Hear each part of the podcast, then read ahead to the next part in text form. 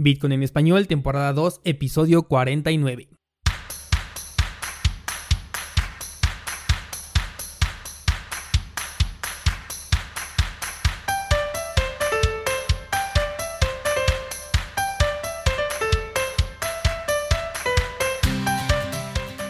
Bienvenido, esto es Bitcoin en español, el podcast donde hablamos de criptomonedas, tecnología, cadenas de bloques y por supuesto Bitcoin. Esta semana te voy a hablar sobre los recortes en las tasas de interés por parte de la Reserva Federal de los Estados Unidos, pero antes estrenamos página web, tenemos nueva página señores, cursosbitcoin.com será la casa en donde alojaremos un nuevo proyecto dedicado exclusivamente a los cursos sobre Bitcoin, criptomonedas, cadenas de bloques y todo lo relacionado a este mundo, cursosbitcoin.com. En esta página va a haber contenido nuevo cada semana y la idea es crear una plataforma de aprendizaje constante sobre toda esta tecnología y sus aplicaciones. LotteryBitcoin.com continúa en función con sus servicios de exchange anónimo, tienda, blog, herramientas útiles y las notas del programa de cada uno de los episodios de este podcast Bitcoin en español. Sin más, comenzamos. Lunes 5 de agosto del 2019, mientras la economía mundial va en descenso, nosotros vamos creciendo, señores. De verdad que me da mucho gusto iniciar con este nuevo proyecto que les acabo de mencionar de cursosbitcoin.com, porque eh, quiero crear una comunidad bien informada a través de lo que son todos los medios que estén a mi alcance, ya sea el podcast, eh, YouTube, en el canal, el blog y ahora con esta nueva plataforma de cursos vas a tener ahí todo lo necesario para aportar al crecimiento y la adopción de las criptomonedas y por supuesto beneficiándote de su uso. Pero bueno, vámonos a lo que nos trajo este lunes 5 de agosto a ti y a mí y es que llegó el momento que muchos estábamos esperando y llegó con pocas sorpresas. La Reserva Federal ha cedido ante los ataques del presidente Donald Trump y ha bajado la tasa de interés en un punto 25%, quedando ahora la tasa referencial entre el 2 y el 2.25%. Pero, ¿qué significa todo esto, Daniel? ¿Por qué lo hicieron y cuáles fueron sus efectos inmediatos? Vamos por partes. El presidente de la Casa Blanca durante varios años ha criticado directamente a la Reserva Federal y en especial a este señor de Jay Powell que es el representante de lo que es la Reserva Federal. Lo ha criticado por subir eh, las tasas de interés en el territorio americano.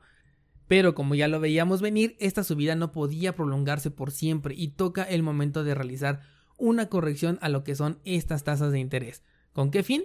Proteger la economía americana de los efectos de una desaceleración económica.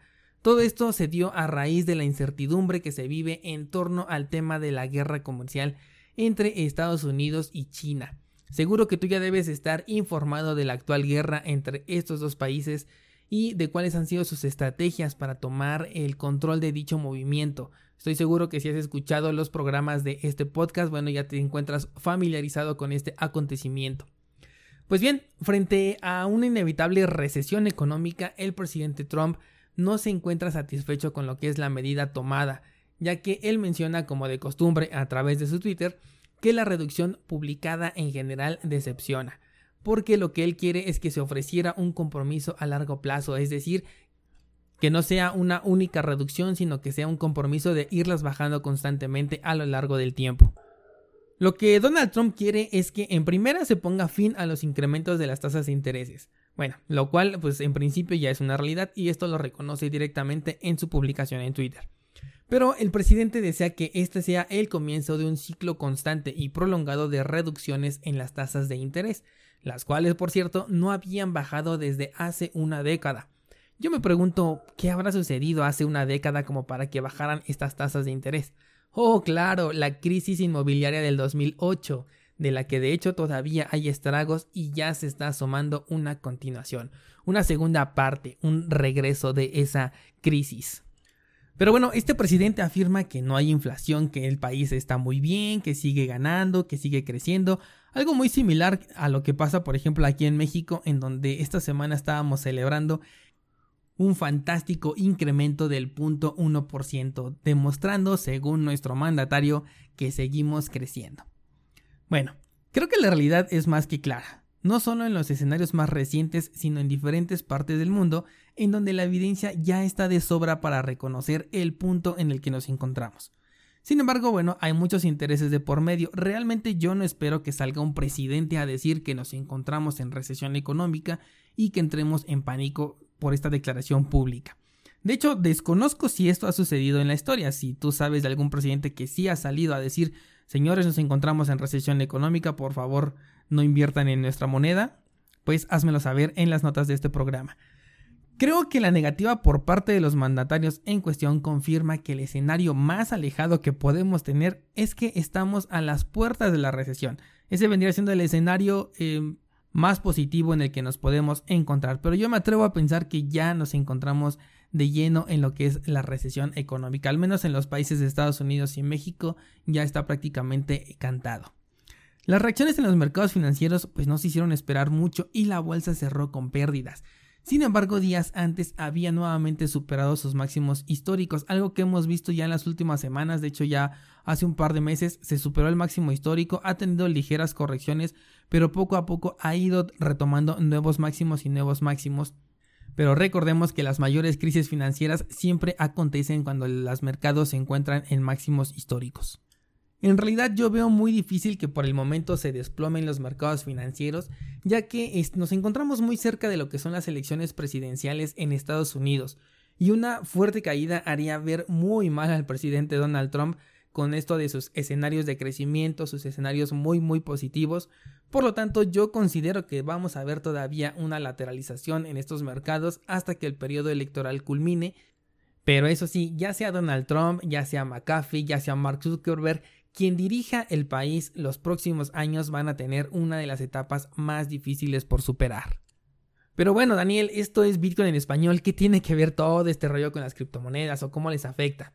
Pues esa justamente es la buena noticia que te traigo esta semana. Bitcoin parece estar de oídos sordos y ojos vendados ante tremenda situación. En teoría, la reducción de las tasas de interés debería provocar un movimiento de capital hacia los mercados tradicionales lo cual probablemente pudo verse minutos o incluso hasta horas después del anuncio, pero al final del día los datos hablan por sí solos y si tú ves la gráfica, el SP500 se encuentra en bajada y Bitcoin se mantiene completamente estable alrededor de los 10 mil dólares.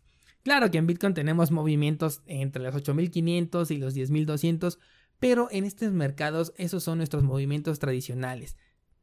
Esos son movimientos cortos a los que incluso nos podemos atrever a decirles lateralización. ¿Qué puede significar esto? Que la impresión de los inversionistas al respecto no ha cambiado en absoluto. Se requiere de una reserva, se requiere de una salida más confiable que la palabra de los mandatarios.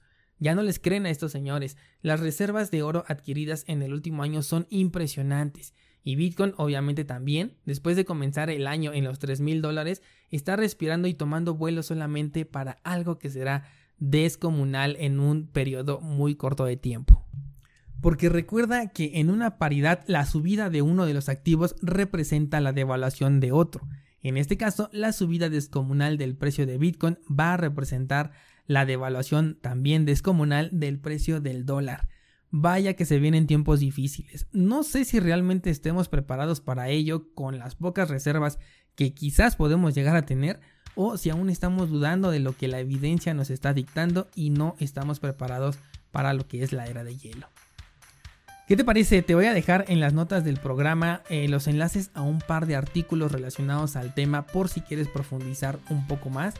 Y por supuesto te voy a dejar el enlace para el nuevo proyecto cursosbitcoin.com donde vamos a comenzar con el pie derecho y tendrás acceso anticipado a las primeras clases del curso de creación de portafolios cripto. Ahora que tenemos a las altcoins en precios regalados, te va a servir muchísimo este curso.